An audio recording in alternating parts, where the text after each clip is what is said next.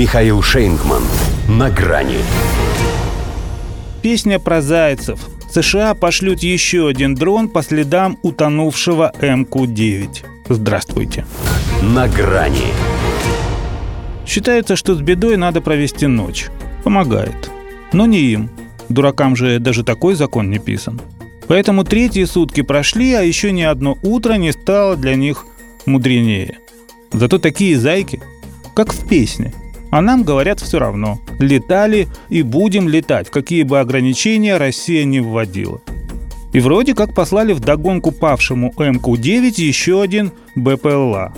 Чтобы, значит, пронаблюдал за попытками российских военных извлечь трофей со дна морского – Хотя на самом деле, чтобы доказать, что без пилота в голове у них не только дроны, но и те, кто ими управляет.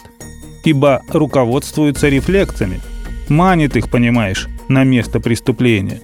И вроде жнец, он же как бы с косой. А здесь уже даже не грабли, а вилы. Живут по принципу «кто сказал, что бесполезно биться головой о стену». Поэтому будут продолжать с упрямством осла и настойчивостью барана. Но как бы это ни было противно человеческой природе, их можно понять.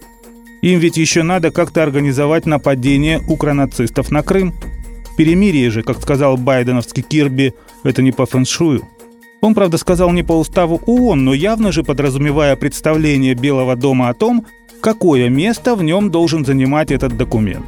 Обычно они его задвигают, чтобы не мозолил глаза, поскольку чаще всего портит им геополитический интерьер – но сейчас, смахнув порошок, что просыпал Пауэлл, когда наполнял пробирку, решили поставить его на вид, развернув лицом сторону украинского суверенитета, ради защиты которого они готовы нарушить российский.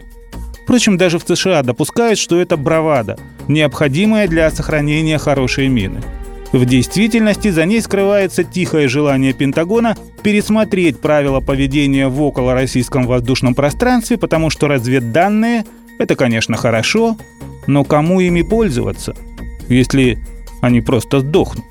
Поэтому ссылается CNN на неназванных должностных лиц.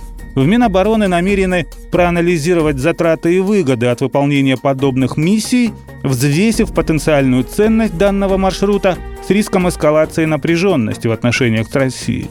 То есть, поясняют, рассматривает возможность запустить над Черным морем еще один дрон. Из чего, впрочем, не следует, что он тоже будет нарываться. Но скажут, как пить дать скажут, что летал где хотел и хоть бы хны вернулся невредим. Тут, кстати, Пентагон опубликовал видео встречи своего Рипера Су-27. Все по делу, ну кроме финального кадра, которым они явно пытались долепить Горбатова. И лопасти вдруг стали изогнутыми, хотя даже после сближения с истребителем сохраняли свою стройность. И желтые полоски на них куда-то исчезли. В общем, грубая склейка. Но речь не об этом. Тут ведь важно, что наш во всей красе и без всякого монтажа. Изящная работа, элегантное доведение противника до самоубийства, не задевая и в хвост его бедолагу оприходовал – и в гриву. Был МК, а стал МУ. Причем два раза. Му-му. До свидания. На грани с Михаилом Шейнгманом.